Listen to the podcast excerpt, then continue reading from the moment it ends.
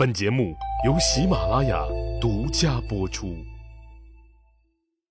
上一集里，我插播了汉朝的刘曲打开魏襄王棺材失败的事儿。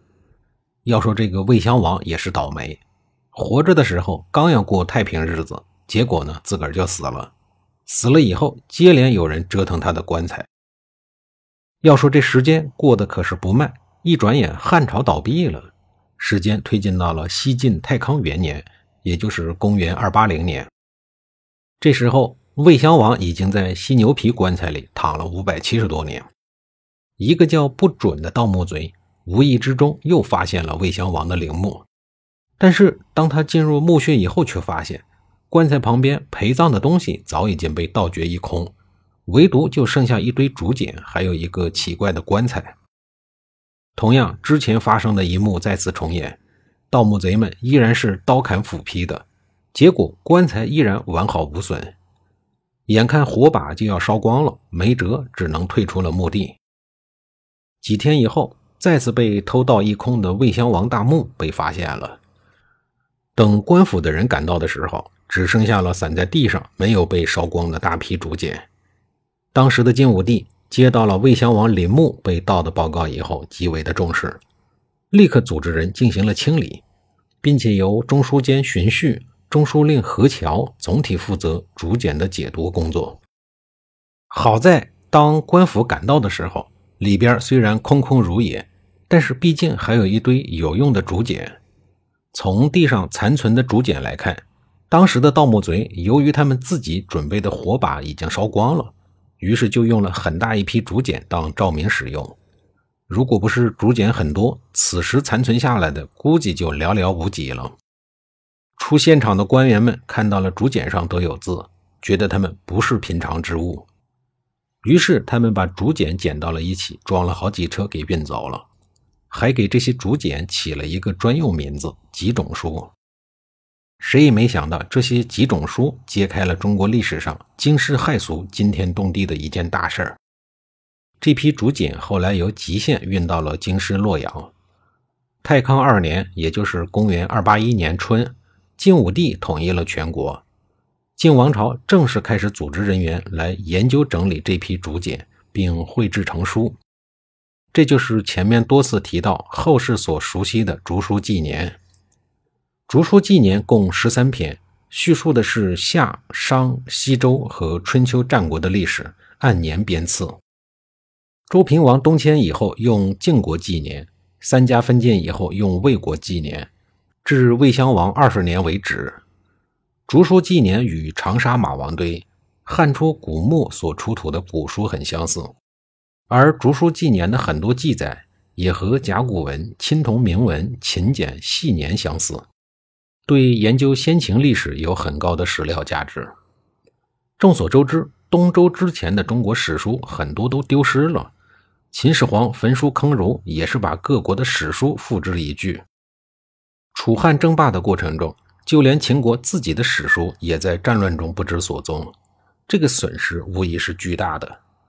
焚书以后，儒家的史书《春秋》《左传》《国语》。还有《吕氏春秋》在儒生们的努力下才得以恢复。这样一来，秦朝以前的历史记录才勉强保留了下来。《竹书纪年》是中国古代唯一留存的没有经过秦国战火洗劫的编年通史，所以这部史书一经问世，就引起了巨大的轰动。令人尴尬的是，《竹书纪年》的很多记载和传统的正史记载是不一样的。比如《武帝纪》中关于舜的记载，就跟《史记》等正史所记载的有德之君舜的形象大为不同。他是这样记载的：“西尧德衰，为舜所求也。舜求尧于平阳，取之帝位。舜放尧于平阳，舜求尧复塞燕丹珠，使不与复相见也。”这段话是什么意思呢？翻译成今天的话就是。当年尧的工作越来越不称职，舜就把尧给囚禁了起来，夺了他的帝位，并阻止尧的儿子丹朱来看他的父亲。而我们熟悉的历史是：尧让舜，舜让禹，三代禅让。难道说这种高尚之举是古人编造的骗人的伪典型吗？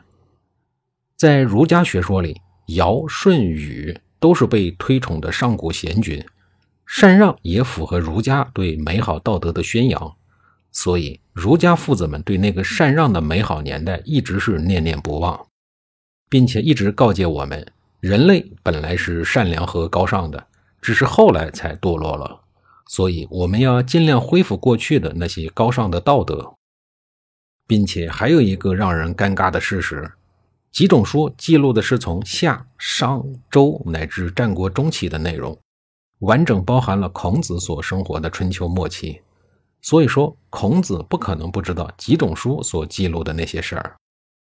但是，儒家学说却对这件事只字未提，一直宣扬尧舜禹的禅让制以及仁德的一面。这就意味着，从孔子做《春秋》开始，儒家就在有意识地篡改历史。孔子自己也说过：“父为子隐，子为父隐，只在其中矣。”意思是说，儿子干了坏事，老子替他隐瞒；老子干了坏事，儿子替他隐瞒，就是为了让大家保持高尚的道德。我们可以善意地隐瞒很多事情，我不告诉你真相，那都是为了你好，为了不污染你纯洁的心灵。这样看来，孔老夫子的“知我罪我，其为春秋”这句话就显得意味深长了。历史有时候真不是文字上所记载的那样。后世的史学界把出土的几种书与西汉武帝时从孔子旧宅里发现的古文《尚书》《论语》，殷墟发现的甲骨文，敦煌发现的藏经洞，誉为中国文化史上的四大发现。由于时光的冲刷，岁月的摧残，魏襄王陵墓地面上的封土早已经不复存在了，而他陵墓的具体位置也就鲜为人知了。如果幸运的话，总有那么一天，这个世界上唯一的一口犀牛皮棺材出土，那必将是轰动考古界的大事儿。而被留取盗掘的古墓还有很多，比如晋幽王的墓、栾书的墓等一大批古墓。但是盗墓盗多了，迟早会遭到报应的。后来，刘曲盗墓的恶行被传到了朝堂，群情激愤，刘曲被贬为平民，然后上吊自杀了。刘曲虽然死了，但是他却开了偷盗古墓的先河。从他开始，盗墓屡禁不止，很长的时间里，官僚盗墓成风。关于盗墓的事儿，这一集里就插播完了。下一集里，我继续给您讲述魏国的事儿。